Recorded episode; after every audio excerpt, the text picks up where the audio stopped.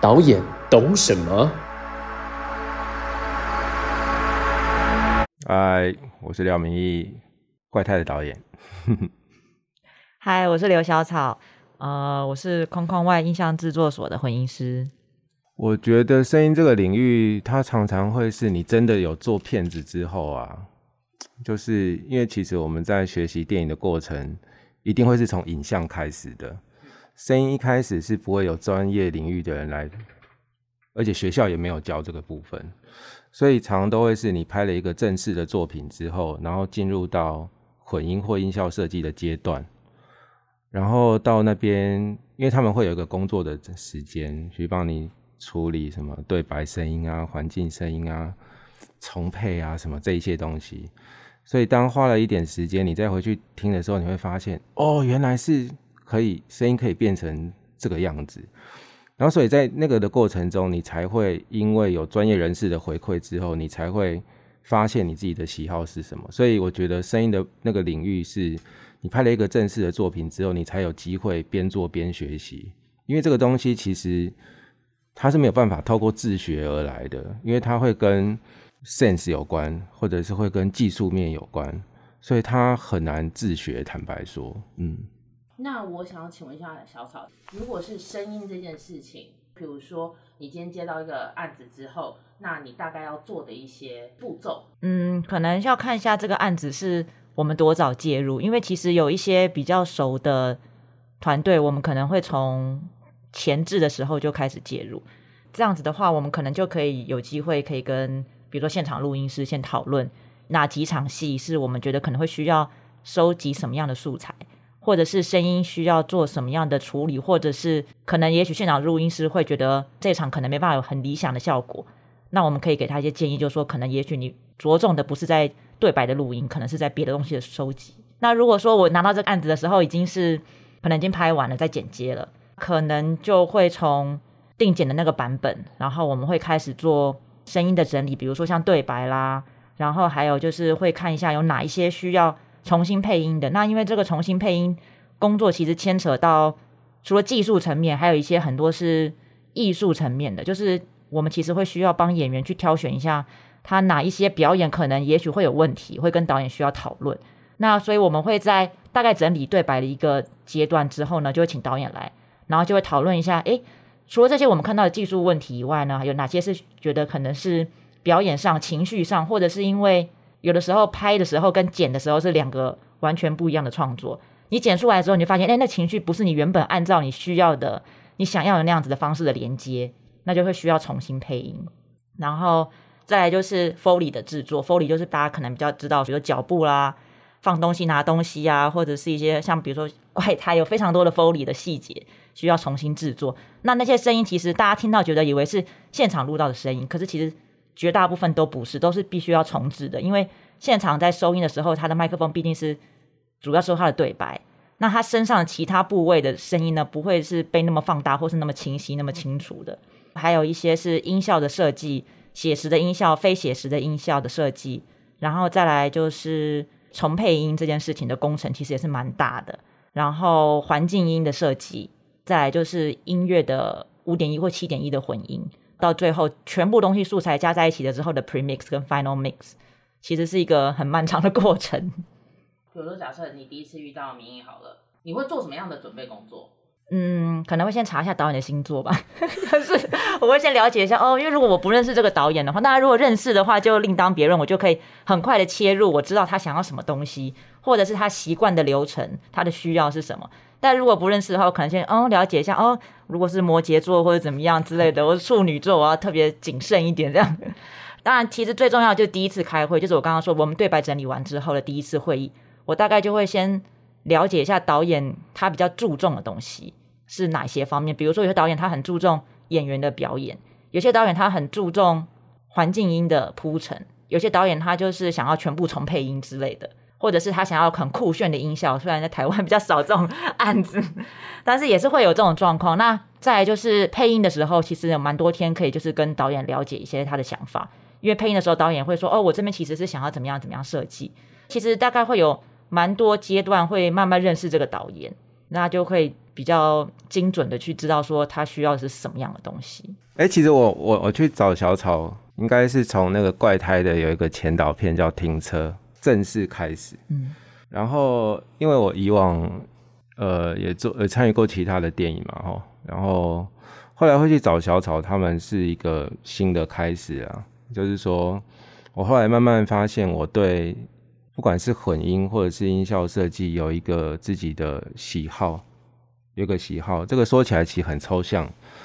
可是就是我发现我喜欢的配置是比较极简的，就是我我不想要叠太多声音，我只想要叠一些重点。然后所以在那个停车开始的时候，其实是因为它是一个大量车子在停车的过程，然后搭配旁白音乐这样，然后那那个那个时候的合作就是会从第一次看到整体声音出来之后，然后他们会考虑到很多细节，比如说甚至是一个汽车加速，然后轮胎摩擦到地板的声音，嗯，刹车，哟，就是那些那其实现场都其实没有办法收到的，因为我拍摄的镜头非常广，非常 long 就对了，所以其实那那些细节几乎是每个声音都是后期重配上去的。我就发现说，原来是可以还原，或者是说用透过他们的创意去丰富到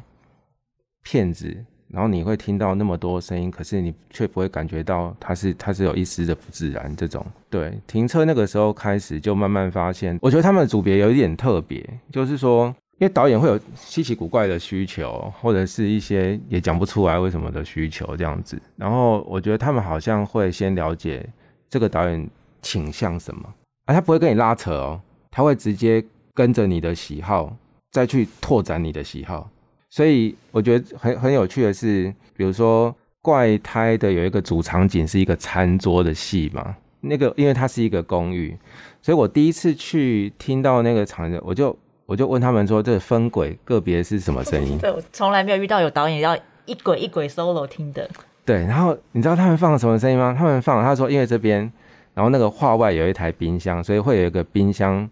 的嗯的声音。然后这是公寓，所以后面应该会有抽水马达的声音。然后因为这边是晚上，所以这边应该会有一些夜晚虫鸣鸟叫的声音。画面外面那边会有个时钟，所以应该会有个时钟的声音。这上面有一个电灯，所以应该会有电灯电瓶的声音。就是它会，它会把那个所有的声音还原。就是说，不管你有没有在画面里面，他觉得这个场景应该有什么声音的细节，他会做。然后我那时候超吃惊，我就说什么？就是竟然会有这些声音，所以组合了我们现在听到的环境音。这个就是细节，你知道吗？就是说做做电影，或者是现在不管是影集或者什么，就是其实，在声音的工程是一个非常庞大。我们想要透过那个画面、那些声音，去让你身临其境。那这个身临其境，其实就得做这么多的事情，才有办法去还原一个画面或一场戏。嗯，其实我第一次接触导演的时候，看这个片子，我大概就会有心理准备，就是嗯，导演应该就是有某某一种程度的洁癖，或者是强迫症之类的。所以当他提出这个要求的时候，我也没有太吃惊，只是觉得嗯，这会花蛮多的时间的。那没办法，就是每部片子其实他需要的时间就是不一样，就是你跟导演相处的时间也会不一样。那就来听吧，我觉得也蛮好，就是难得有人想要了解我们声音的里面的细节，我觉得是也蛮特别的。那就是会陪他一起调，就说，哎，这里面有四层声音，哪一层声音是他可能不喜欢或者他想要强调的？然后之后呢，他在怪胎里面会有一个蛮特别的设定，就是他想要同样的场景都是同样的结构的环境音，虽然是不同时间，但是有时候我们会想说变化一下，说这个时间。就是今天女主角在这个时间做这个事情，她的环境音不需要跟她改天在这个空间做不一样事情的时候的环境音需要长一样，可她想要做这样的统一的设定。那我觉得这个东西也许不见得是每一位观众都会察觉到的这样的一个很洁癖型的设计，但是我们的工作其实有一部分就是要帮导演说他想要说的事情，做他想要做的事情，所以我没有很预设立场说需要跟他拉扯什么，因为我觉得。已经要花很多时间陪他去听这些东西，那就不要再花时间拉扯了，因为毕竟要完成这个作品，它还是有一个 deadline 的。我们其实很多时候，大部分的学习都是在跟导演上面，所以透过这个怪胎跟停车这个过程呢，其实对我们每一位，就不只是我，就是每一位工作人员也有就是很多方面的提升，我觉得是好的。那你会有想要给他建议的时候吗？我印象中我没有太想要说服他什么、欸，因为我觉得他廖明一是一个就是他很清楚他知道他要什么东西的人，就比较不是那种有的导演就是会。呃，我其实我也不知道我要什么，但是我就是不想要你这个，但是我也说不出来我想要什么，然后就会两方就会说，那我们就来想想看，那一起来筛选要什么东西这样子。可是我觉得，如果是导演他很明确跟我说他要什么，而且他会告诉我原因，我会觉得我认同。那我我不需要我不需要做我的东西啊，因为这不是我的作品啊，这就是这个故事，这个整个电影就是他就是他会长成他自己的样子。比较没有这种部分，说我要去说服他什么。除了只有真的是很技术方面的东西，我会跟他说，比如说可可能会听不到，或者是也许不会有人在意，但是我们会花很多时间。但他如果他在意，那我们就要花这个时间，就是这样子。哎、我觉得是这样子，就是嗯，你说拉扯那个哈，就是说，因为这个是一个很大的议题，你知道吗？这个这个是我从我觉得他自己跟自己拉扯比较多。我我从我 我从怪胎系列之后，不管是广告片或后面的电影，都会继续跟框框合作嘛。其实就是因为有一个成分是他没有要跟你拉扯的意思，就是说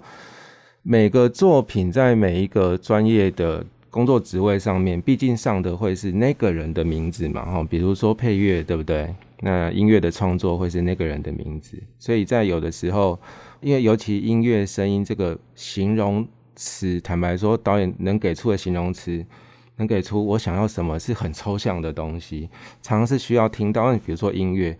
你只能就说不对，我觉得不是这个感觉，我找个 reference reference 给你听，可是你也不能做一样，就是你只能讲这么抽象的东西，然后他再回馈，就所以那个那个时间往返会很长。那再来就是，我觉得创作的人都会有一个，就是我希望那个是我的创作。即使你提出了 reference，我也不太想要跟他很像哎、你知道吗？因为这样这样好像是我在复制那个东西而已。所以其实有创作精神的人都会想要做出自己原创的东西，所以这个过程就会有一定程度的拉扯，因为未来那个电影音乐就是这个人的名字，或音效设计是这个人的名字，所以他应照理说应该是要有自己的东西。那就基于这个东西，就我之前的经验就是会有拉扯的过程，那拉扯的过程就会是。我觉得就很痛苦，因为有的时候是你想你想要试试看，试试看哦，就是也不一定试得到，因为就是这个这声音的工作是它还是有一个时间跟期限的啦，要做完。所以我觉得框框比较特别的是，就是我如果有办法讲出我整个调性要是什么，然后我在意的是什么，他们就会跟着我的喜好的东西去试给我看，或者是怎么样。可是就是说，我觉得。它也不是什么整个东西，其实是导演做，就其实不是，我们只是提出一个我们的喜好，然后再有一些没有办法形容的东西，他们会直接试给我看，然后提提会直接提出说，其实我觉得这个这样比较好。那其实那个所谓的比较好，就是比较好啊，因为我是觉得你提供了一个比较好的东西，导演没有理由会觉得它不好啦。就是说，因为它会有一个原来的版本跟比较好的版本，所以不管你选择哪一个版本都可以。可是就是比较好的那个版本，照理说应该也不是只有导演，应该是其他的所有人听都会觉得比较好的那个版本。那基本上我们就会选比较好的那个版本啊。所以我觉得是跟他们工作起来是蛮就蛮舒服的。那就就你们的合作经验当中，有哪些不愉快的经历，可能是造就你可能作品卡住的原因？我先讲好了，其实是没有，在我的经验里面是没有更多时间处理这个东西。其实就是每一个案子它会有有一段时间，你就是不管你要拉扯或你就是直接听，我们说混音师是对的吗？其实都可以，音效设计师、混音师，我觉得都可以。好，那就是我我我们听那个音音效制作的人，嗯，他只有一个状况会顺利，就是说第一个就是导演他他就没有没有没有想要摄入音效制作，所以他就是哦。就因为他比较，他可能比较在意影像或者是其他的东西，然后这边就放比较大程度的放给音效制作的人去做所有的制作，然后也相信他们的判断。那另外一派应该会是有很多自己想法的。好，当我有很多自己的想法的时候，它一定是需要试的啦。这一个不写实的音效，比如说一个呼 的音效，我们在好莱坞电影就是听到过那么多的音效，就你知道，你你心里就觉得应该是某一个声音，可是它也在同样的地方放了一个呼 的音效，可是那个声音不是你不是你你习惯听到，所以那怎么办？那那我们就来找啊，我们来找音效库里面是是否有导演想要的那个声音，那这个就叫做是，这个就叫做需要时间。可是如果你整部电影都这样子，那到底要多久才做得完？所以会变成是音效制作的伙伴，他其实很需要知道导演的喜好，然后他就整个往那边靠拢。所以当导演再回去听、再做修改的时候，会透过第一次合作、第二次合作、后面的合作，产生了一个叫做默契，跟我知道你的喜好的这种很像，我不知道，就是很像灵魂伴侣的状况啊。因为坦白说，你真的要一个一个。你知道那个一场戏是有多少鬼啊？就是你要一个一个不可能这样做的，所以他一定是透过合作的经验，然后你找到一个对象，然后就不太能再放弃了，你知道吗？就是所以，我我不是一直在换工作人员的那种，就是因为我觉得找到可以契合、工作愉快的对象是很困难的。那我们的，因为其实我们就比较没有选择，因为导演可以选择他的团队，但是我们其实就是会遇到各种状况的导演，但是我呃。我觉得我的职场 生涯就还蛮幸幸运的，遇到的大部分的导演都很蛮正常的，就是没有太让我觉得少数少数有特别比较特别意外的，但是其他大部分我觉得都相处的蛮愉快的这样子。但就是会有不同类型，也有就是像刚刚导演有说的，就是他很大程度相信你，然后把东西全部放给你，所以他会参与的时间也很少。但这其实也不见得结果会不好，因为我们之前就有这样经验，就是导演他没有那么多的时间参与。然后他就是可能混音时间也可能只有几小时这样子，但是他能够做很有效的沟通，跟我们就是找到我们都觉得是符合这部电影的声音的特色的时候，其实他也不一定需要花这么多时间去制作。那我觉得比较麻烦的就是，真的就是像我刚刚说的，就是你不知道你自己要什么东西，然后讲不出来，唱不出来，然后或者是呃模棱两可、反反复复这种的，就是会真的会比较浪费比较多的时间。然后我们会一直修改很多个版本，最后可能改回第一个版本。对，就我我觉得音效设计的合作上面，我觉得现在慢慢我跟他们会有个 SOP，在长片上面，就是我们可能会直接抽出，比如说五场戏，然后直接做比较细致的，就到底这个环境需要配置什么声音，然后用那五场戏去定掉一整部电影的样子。接下来就是我就消失了。接下来就是就放给他们 花，就是由他们告诉我，他需要两个月或三个月去制作整部电影，然后接着我再回去看。我觉得慢慢会变成就是，就你找到了一个哦，原来可以是这样子工作的合作伙伴之后，就慢慢就会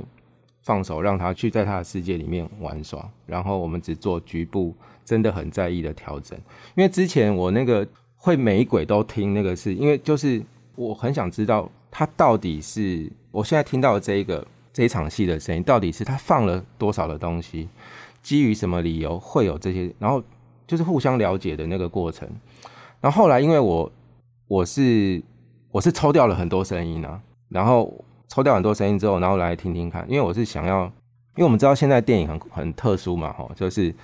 戏院的播放过程不是电影的终点，戏院的播放过程是电影的过程而已。现在终点目前看起来是在串流平台上面。那串流平台会发生什么事情？就是它并不一定大家都有电影剧院的状况在看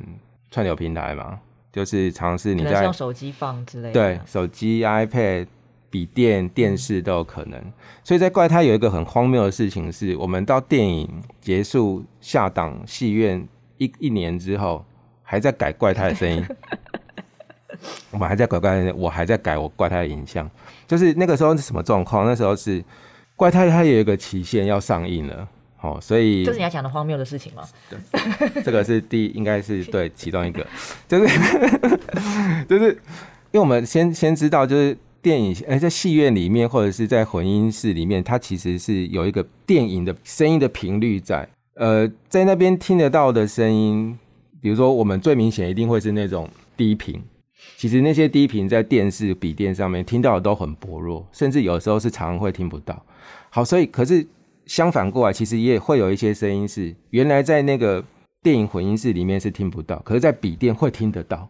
好，那我们现在的串流平台的电影的终点，其实会在大家随时随地用平板、手机、电脑就可以播放，所以我必须照顾到，就是除了在最专业、最完美的地方以外，大家在居家里面也会听到的声音状况。那个时候就一年之后了嘛，然后我们发现我们的片子要进串流，然后那个时候就一年之后就再来听啊。可是你也知道，就其实人是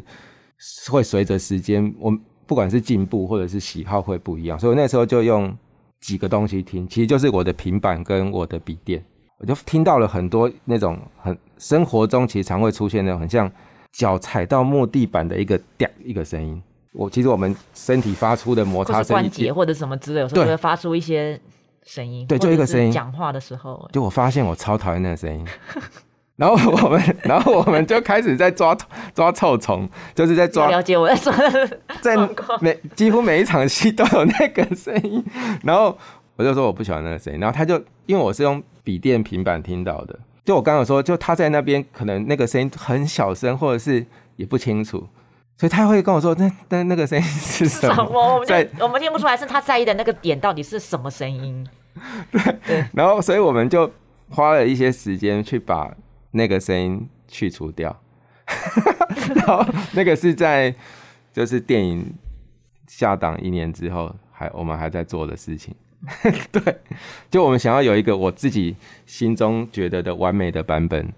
留在串流平台上面。有点像这样子啊，所以你就知道跟我工作有多痛苦。所以后来那个声音到底它确切是什么？你们抓有很多种啊，就是有很多种状况，就是比如说像雨衣，雨衣其实在摩擦的时候，它有时候也会发出一些让导演觉得不舒服的那种，可能怎么点还是什么之类那种啪一声的那种。但是它可能其他的摩擦又还好，某一些摩擦听起来不舒服，那那个就要一个一个，就是所有因为。曾经就是穿的雨衣，然后从头到尾就是就是都会要需要把那个所有有雨衣的场景全部都要检查过一次，对。然后有一些我其实到现在还不知道到底是什么，但是反正我们就是用 用用用就把它处理了一下，然后就用用我们觉得可能就是技术上的处理，但是自始至终我还是不知道是什么。他那个过程很夸张，他过程有一点像是在忙忙处理哦，忙他听他他其实不知道那是什么声音，因为他在。他在那个电影的那个那个混音室那个工作环境，那个声音是，因为就是频率的关频率不同，所以它其实那个声音是很小，或或者他听不到。可是我在笔电就是很明显，它会变成一个噪音，所以到到后面会变成是，他就是用某一个外挂，对对对，去扫把那个声音去除掉，然后我来听那声音还在不在，就是一种盲处理的状态。盲，而且有时候我不知道他说的是哪一轨，可能在我这。二十轨里面，我就要一个一个想说，到底是这个声音发生在哪里？对，然后就盲处理这样子。然后另另外，这这个我觉得应该是算很荒谬了啦，就是因为我们是一年后还在精进电影的版本，希希望它不管在影像上面或在声音上面提供到串流平台，大家或者全世界的观众随时点开看，就是都是一个更提升的一个升级版。那个时候的概念是这样。那另外一个部分是。其实因为怪胎是用 iPhone 拍的，所以 iPhone 拍它有一个好处在拍摄上面。如果我们不把收音现场收音考虑进去的话，光就影像上面的好处是它可以多机拍摄。好，可是多机拍摄其实有一个对于收音有一个相当大困扰是它的那个我们除了身上的麦克风收对白之外，其实外面还会有一个封面。那个封面就必须离演员都很远，所以坦白说，他收到的声音全部都是参考音。参考音的意思就是说，那声音后期根本没办法用。可是他知道那边会发出什么声音，所以他只留下对白的声音。可是所有行为发生的所有声音，包括我转一个身的衣服摩擦声，他都需要后配把它配回去。所以在怪胎里面，这样子的片居然后期工程是很庞大的。而且看起来不觉得是一个类型片的那种，但是声音工程蛮庞大的，超级庞大。就是呃，甚至像我不知道怪胎，其实可能有五分之一的演员对白是配音的。可是我们做了一个事情，让大家看不太出来他是配音的，因为就是他们其实有一个技术是这样子，就是呃，比如说我有一场戏是他们跑到那个东区的后巷，而我们看景的时候那边就没有在施工嘛，啊，我们去拍摄的时候，他就整栋大楼在施工啊。所以我们到现场的时候就说啊，靠，这怎么办？就是当当当当，那个制片组怎么可能去叫他们不要施工啊？太荒谬了，我要拍整个整个半天呢，所以就只能放弃啊，就演员就照演，可是现场就很杂，然后演员也会一直觉得说，真的吗？就是这样可以吗？我就说都先拍了哈，然后拍拍完之后，就显然要苦恼的就是后期了。那配音其实就是有一种传统的配法，就是你看着画面，然后把自己的声音对上嘴。可其实有一个更酷的技术啦，就是你把原本的原本的那个叫什么，就是原本的声音对白声音拉出来，人的声音讲话过程中会有一个声波。所以我们透过配音的时候，如果演员配音可以接近八成或九成像的时候，我们可以把原始的声波留下来，可是把新的声音套上那个声波。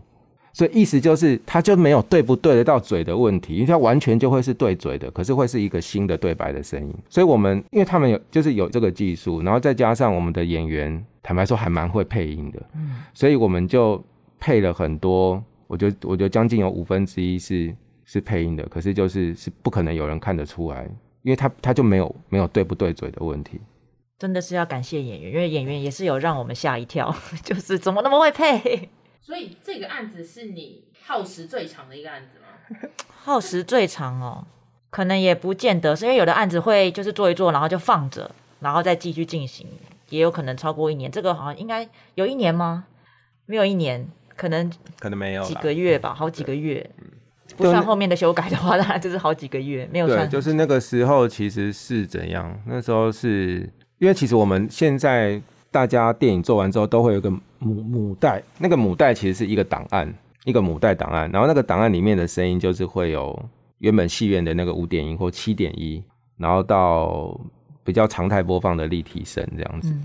所以那个时候是为什么？那时候是因为我们做电影的标准其实是框框的混音的空间，其实不是外面的戏院，因为外面戏院就是每家戏院都不一样嘛，所以我们只会把框框那边。你听到声音当成是我们这部片的标准，可是你不可能每次要听声音都回框框听吧？好，你所以你你到最后你会你会知道说，就是你基本上就是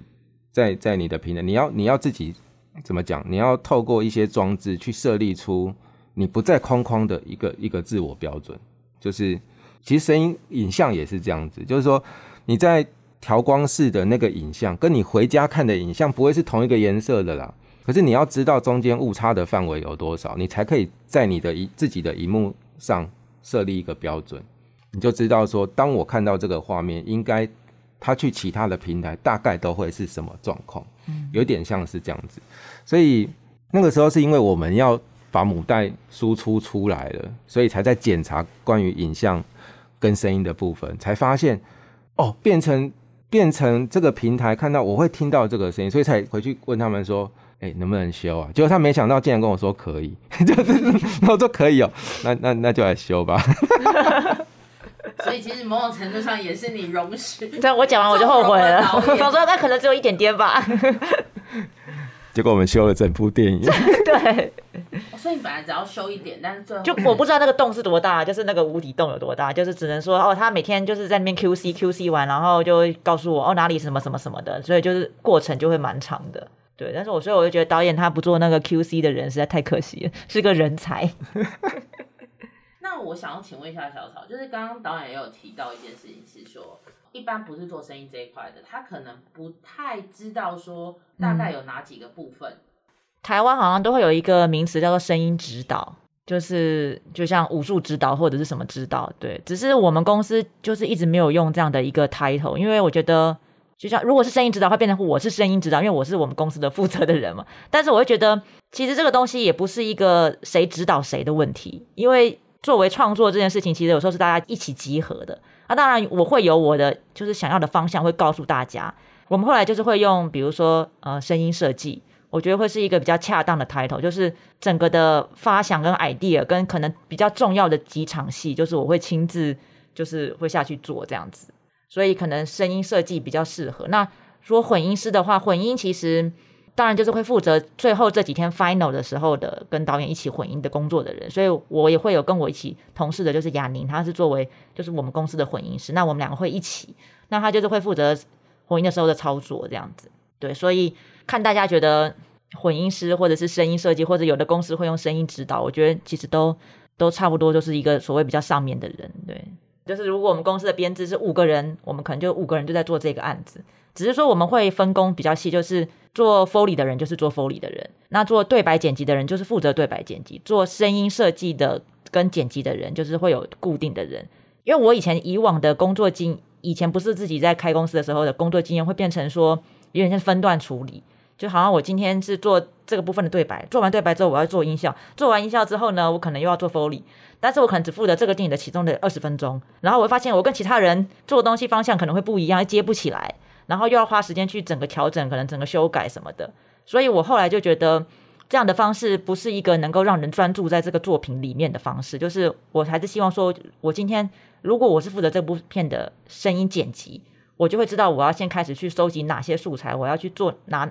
弄出哪些道具。那做 Foley 的人他也可以很专心的，就是说我要开始制作道具，我要开始去。跟剧组要道具，还是我要去购买道具？所以大家可以在自己的工作范围内，就是做到最好的发挥，这样子，然后也不会说会有方向不一致。因为我们其实除了跟导演开会以外，我们自己内部会先开会，会先看片，然后开会讨论。那当然，我就是会统一发号施令，就是除了进度以外的负责以外，我就是会跟大家说，我希望每一场戏要做到什么样的东西，哪些细节要注意。然后我也会跟导演，就是开会的时候呢。我也会希望我们的所有的工作伙伴都可以一起来开会。就是如果他没有手头上没有非他不可的工作的时候，开会这件事情，我是希望大家全体参与。因为有的时候是我传达给你，但是你没有直接听到导演他的想法，可能你对这个东西的误解或者是会有偏差，所以我们都还是希望是一个 team 的，就是一个团队合作的方式。那多少鬼算是最一般？怪胎里面有没有哪一个场景？那个鬼数已经多到就是你可能之前都没有遇过的状况，比较没。但是怪胎我们其实有做一个比较特殊的处理，就是黑洞那场戏。黑洞那场戏其实是，嗯，整部片里面应该算是一个最大想法的完成是在那场戏里面，因为那场戏它是一个特效量蛮大的一场戏。那我们其实一开始的时候没办法看到全部，我只能就听导演的形容。然后，但是那个时候我其实就可以开始发想，因为我还不需要知道。所有的声音是怎么发生的？我只是想要知道，想出一个呃，我习惯是我觉得我要我的设计要来自于就是这个电影克制化，就是这个电影它不是来自于任何的 reference，也不是来自于什么很酷炫的效果，那都不是我的目的。我就是要想出一个符合这个故事跟这个剧中人物跟他们发生的事情的元素，然后来做这样的声音。所以那场戏其实用了比较特殊的方式，把所有的他们的强迫症的那些。声他们的生活的声音，然后把它做成像分子化这样处理，然后再去做成环绕的效果。那它其实有一点有一部分是呃所谓的 AI 的声音的 AI 技术，然后有一部分是人为去加上去。比如说有一些对白，我们刻意要出现哪一些的对白，然后用什么样的方式？因为那个是其实后来可能导演看到我们这样的方式之后，又激发出他的他的想象，他就可以诶让我觉得对白也可以这样玩，然后我们就会有很多。越来越多的东西，然后把它做成那样一场戏，所以我觉得那就是一个很不错的一，就是一个过程。然后我的习惯就是，如果可以一个声音完成的，我就不会加两个声音。但是我的伙伴们呢，会有一些人是属于很细节的人，他就是会觉得我这个声音放下去呢，我要用六个声音组成。那我不会说这样不行，因为我觉得对我来说，我也可以去看一下他的六个声音是有没有必要，跟他的想法是什么，我会拆解。那也许有人愿意花这个精神跟花这个事情做，我觉得也蛮好的，因为我不是这样的人。所以怪胎其实有一部分是我们的同事们的创作，就是他会想要把这些东西分得很细节，然后也可以让导演知道哦，有这么多细节的声音。其实怪胎的声音鬼数并不多，除了我刚刚说的那一场，就是黑洞那场，其实真的是蛮大量，因为那个其实是我们放上去我们的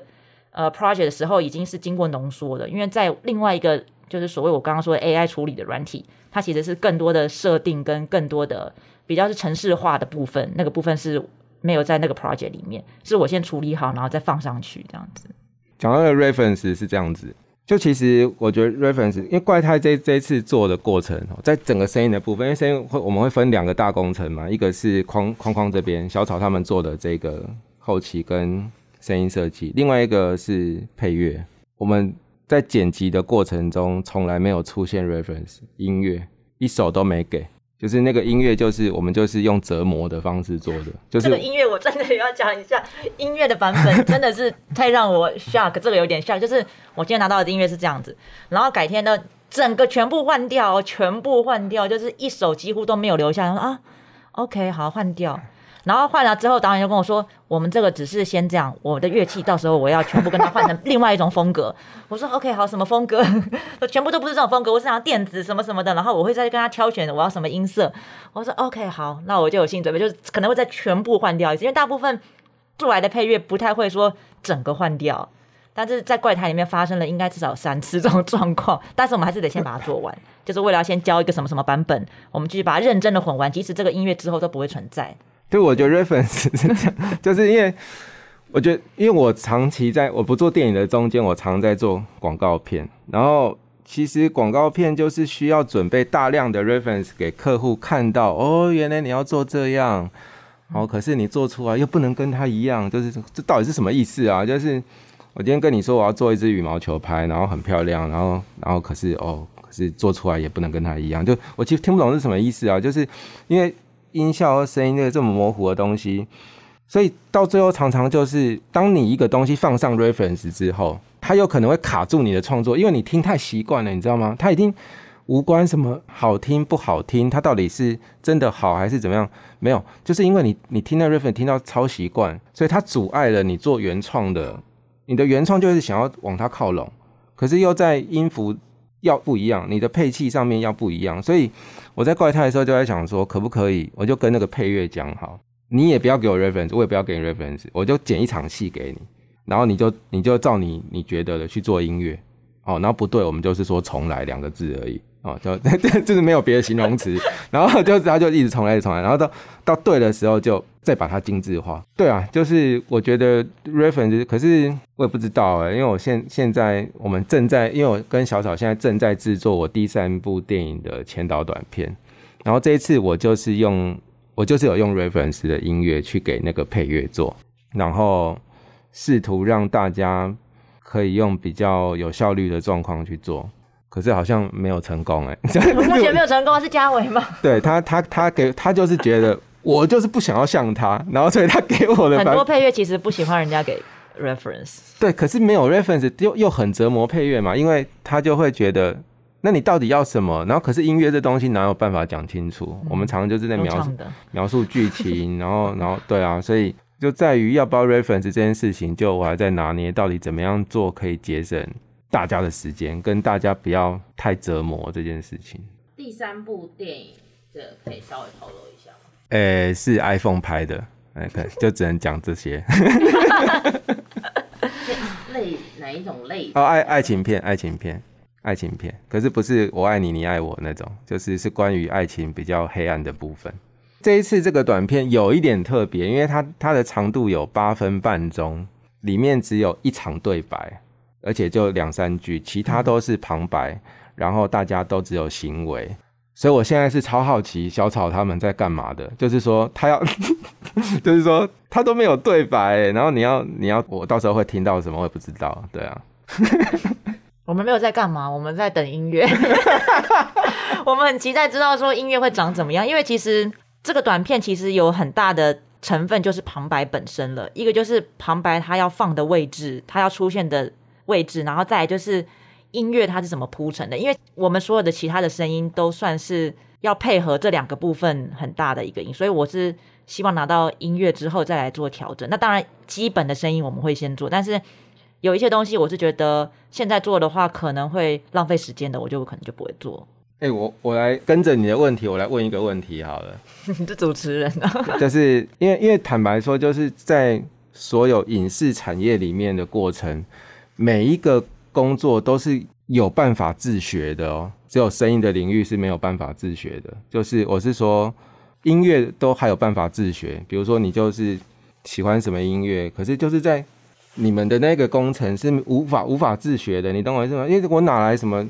我哪来东西在那边在那边什么做音效，什么做混音标准在哪里？就他没有办法自学。可是就是说，在整个我们把电影分成两半好了，你在戏院。看到的荧幕是前一半，另外一半是一个你摸不到、你只能听得到的那个工程，所以电影其实有两大块。如果我们把电影用一个正方形比喻，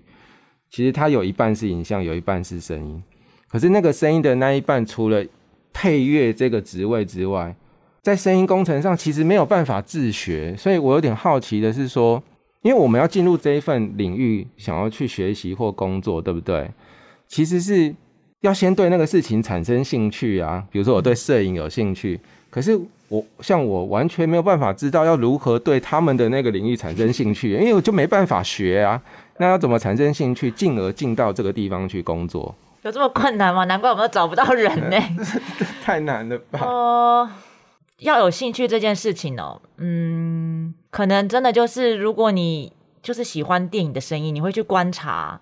然后